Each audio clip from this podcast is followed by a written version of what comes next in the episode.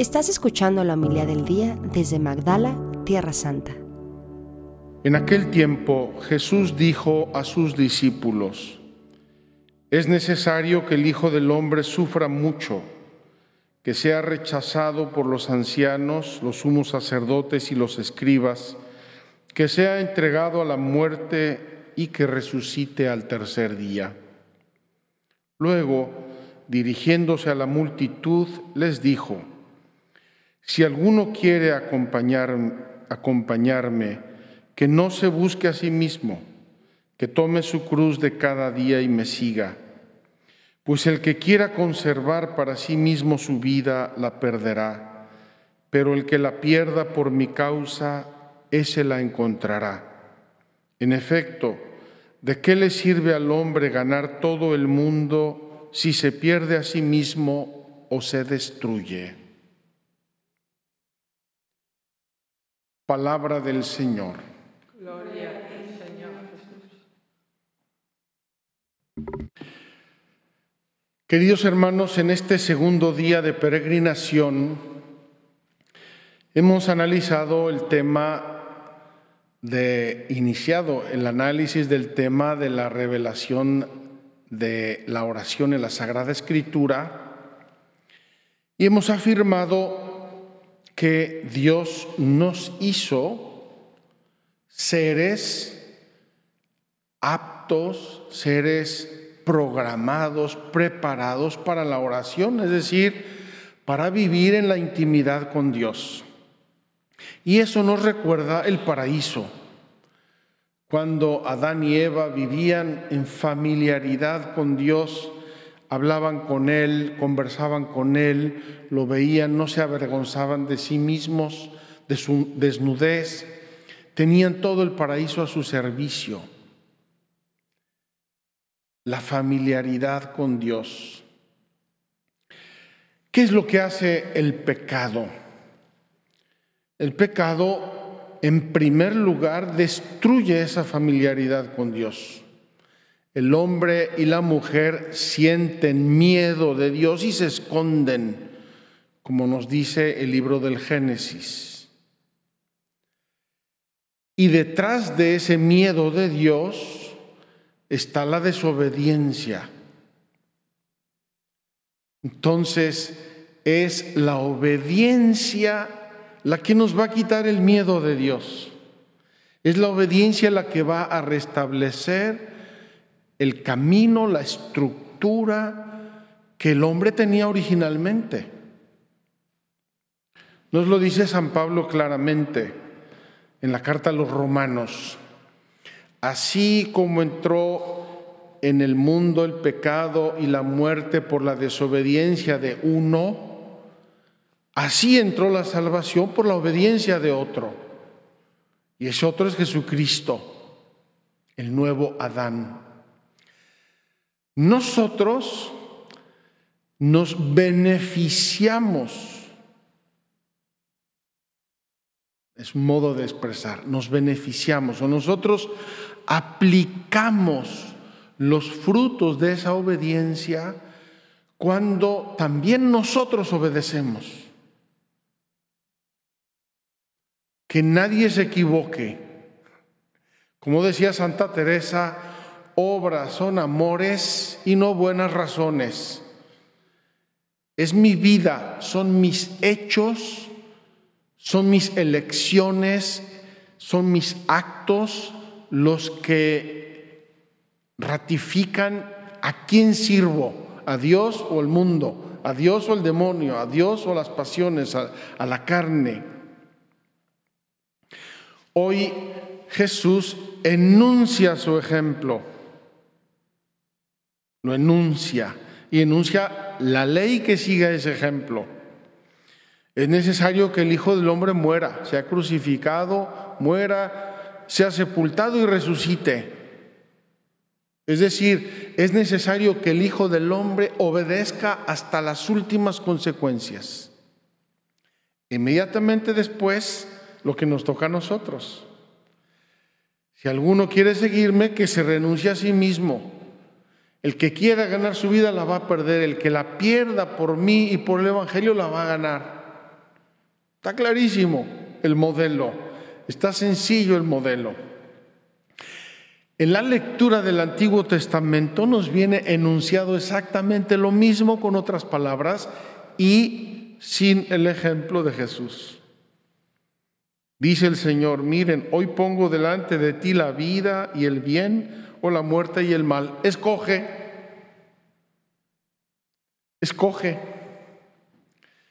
Queridos hermanos, luego la, el Salmo responsorial nos insiste reiteradamente, dichoso el hombre que confía en el Señor, es decir, dichoso el hombre que le obedece.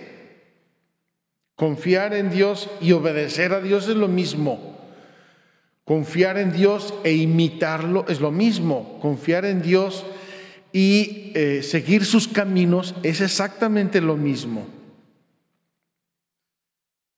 ¿Qué tengo que hacer para hacerlo? ¿Por qué tanta gente ve clarísimo lo que tiene que hacer y hace otra cosa?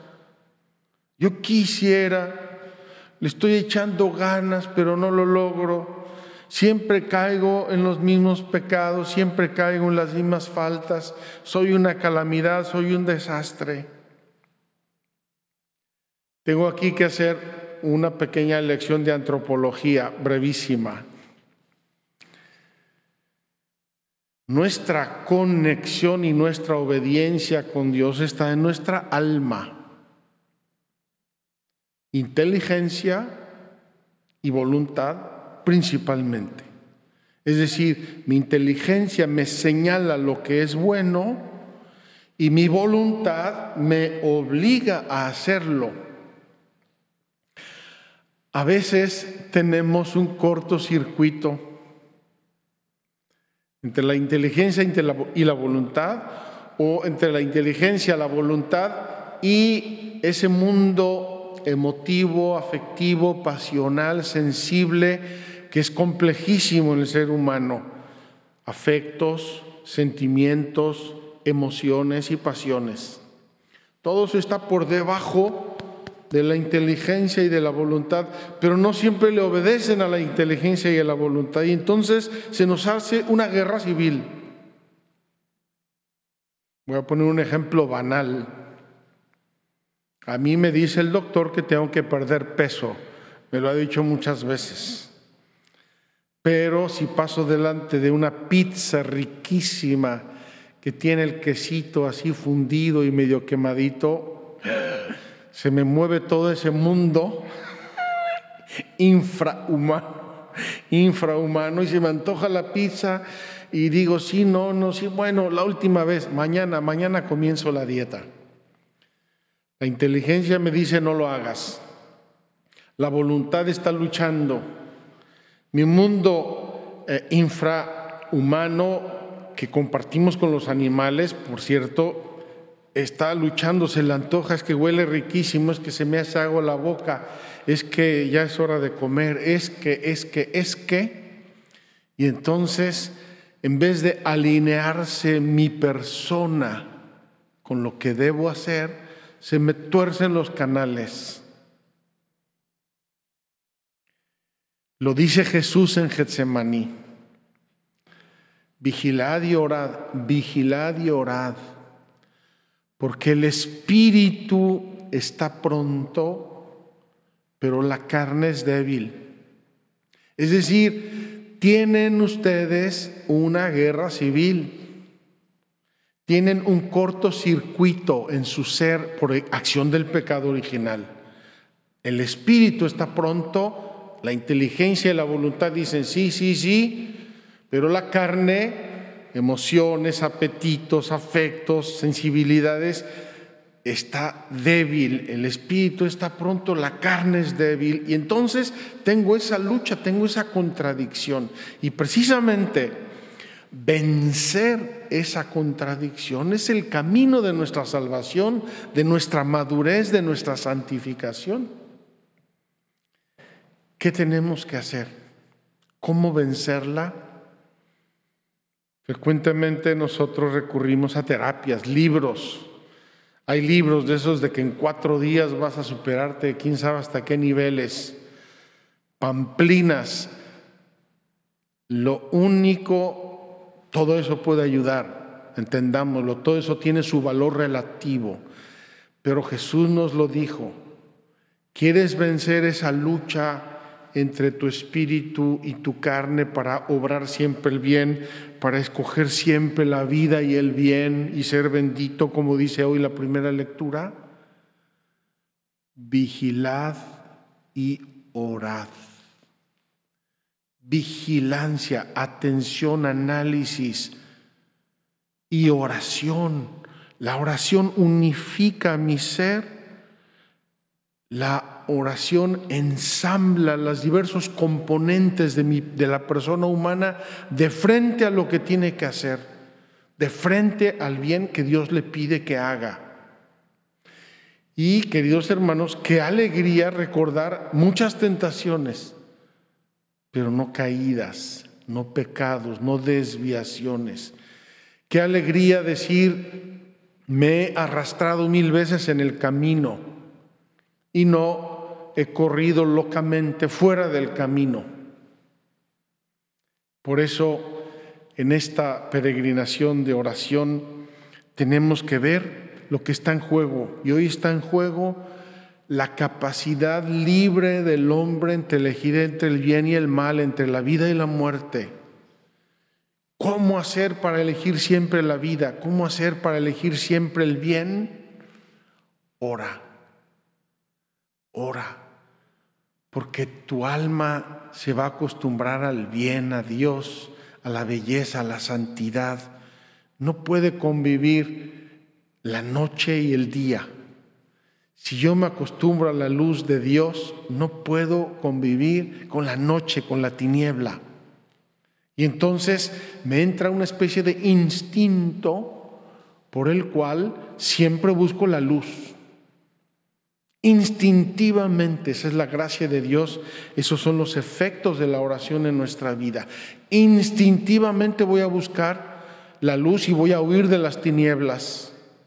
Entonces voy a permanecer en el bien, voy a ganar la vida, voy a recibir las promesas de Dios, voy a triunfar. Pidámosle hoy a Dios la gracia de aprender a orar, de esa vigilancia y esa oración que nos enseña y para eso nos da el ejemplo. Él obedeció por delante de nosotros. Él también sintió esa lucha entre su alma y su cuerpo, entre la obediencia y la desobediencia.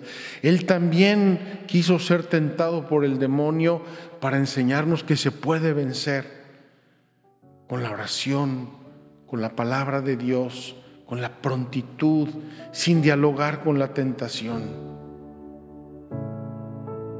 Así sea.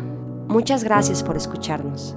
Si quieres conocer más acerca de Magdala, síguenos en YouTube y Facebook.